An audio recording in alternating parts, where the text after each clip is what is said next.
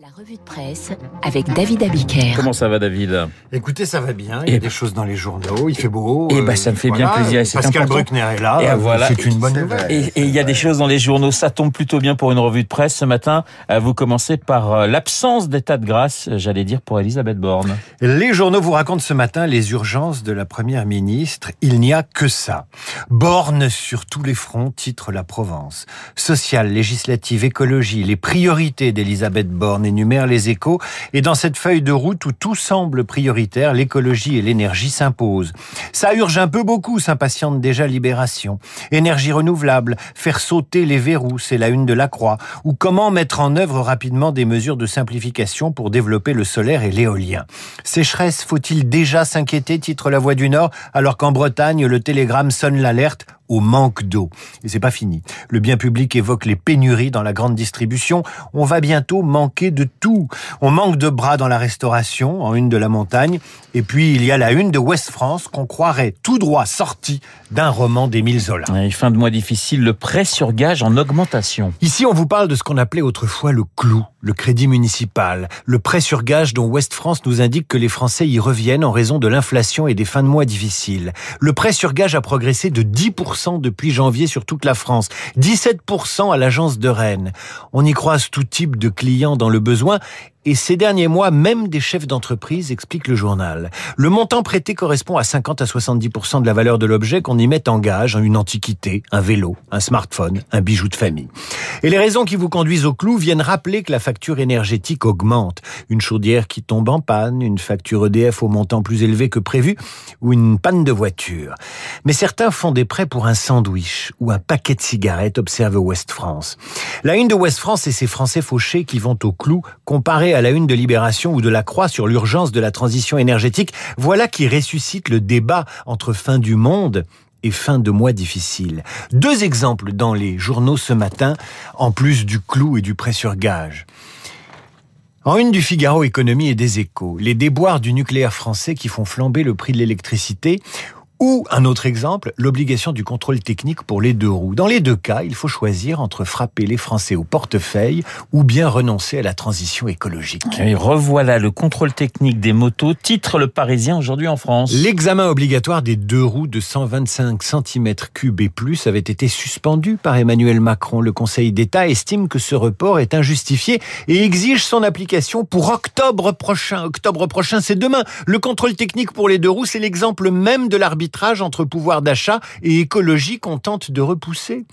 Résultat, les associations écolos comme Respire ont saisi le Conseil d'État, estimant que le contrôle technique, c'est bon pour la sécurité des motards, les usagers des deux roues, et c'est aussi très bon pour lutter contre la pollution. Le Conseil d'État leur a donné raison. 2 millions de deux roues sont concernés par la décision du Conseil, ce qui devrait faire à la rentrée 2 millions de mécontents, à commencer par les motards en colère. Sans oublier les responsables de centres de contrôle technique qui ne seront jamais prêts. Comment voulez-vous mettre en place la planification écologique dans un pays qui, pour des raisons politiques, a repoussé tant qu'il pouvait un contrôle technique qui existe en Allemagne ou en Espagne, une simple formalité Un autre exemple, avec un chiffre cité hier dans Le Monde. Le coût de la décarbonation de l'économie va peser sur le budget des entreprises et des ménages avec une facture de 80 milliards d'euros. Le job d'Elisabeth Borne va dans les prochains mois consister à faire des choix entre les mécontents, les mécontents du pouvoir d'achat et les mécontents de l'écologie, sachant qu'il n'y a pas de plan B. Le plan B, c'est la une de l'opinion ce matin. Le Parisien et comme l'opinion vous font entrer dans le secret de la nomination du plan B d'Emmanuel Macron. Le plan B de Macron, c'est Elisabeth Borne avec un B.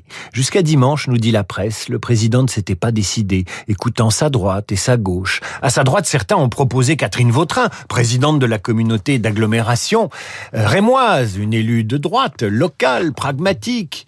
Un hic L'ancienne ministre de Chirac s'est opposée au mariage pour tous et a participé à la manif pour tous. Embêtant.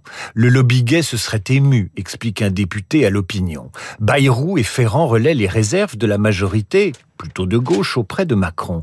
Et Colère, le secrétaire général de l'Élysée, poursuit l'opinion, se sert de ses réticences pour faire avancer l'hypothèse gauche, à savoir Elisabeth Borne. Tout cela se passe entre vendredi et dimanche soir. Et puis, trois noms sortent du chapeau via le journal du dimanche. Vautrin, Touraine et Borne. Mais selon un proche du chef de l'État, le choix est déjà fait, puisque le directeur de cabinet de la future nommée a été choisi.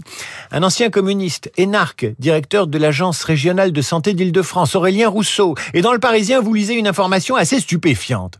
À la veille de nommer la première ministre, Emmanuel Macron s'est imposé 7 heures d'avion pour se rendre à l'enterrement du président décédé des Émirats arabes unis à Abu Dhabi. Et c'est dans l'avion du retour qu'il a passé les ultimes coups de fil.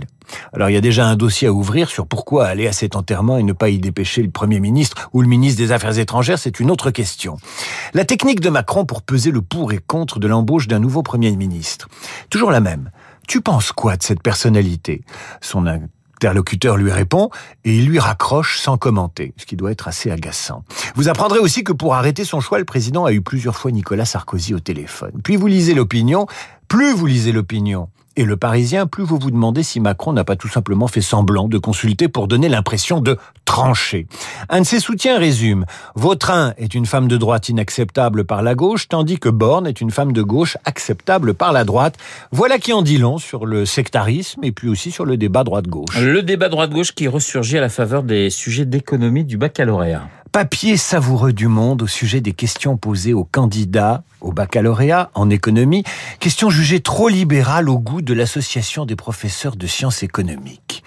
Vous montrerez que l'innovation peut aider à repousser les limites écologiques de la croissance, que l'action des pouvoirs publics en faveur de la justice sociale peut avoir des effets pervers, ou encore que l'approche en matière de classe sociale pour rendre compte de la société française peut être remise en cause.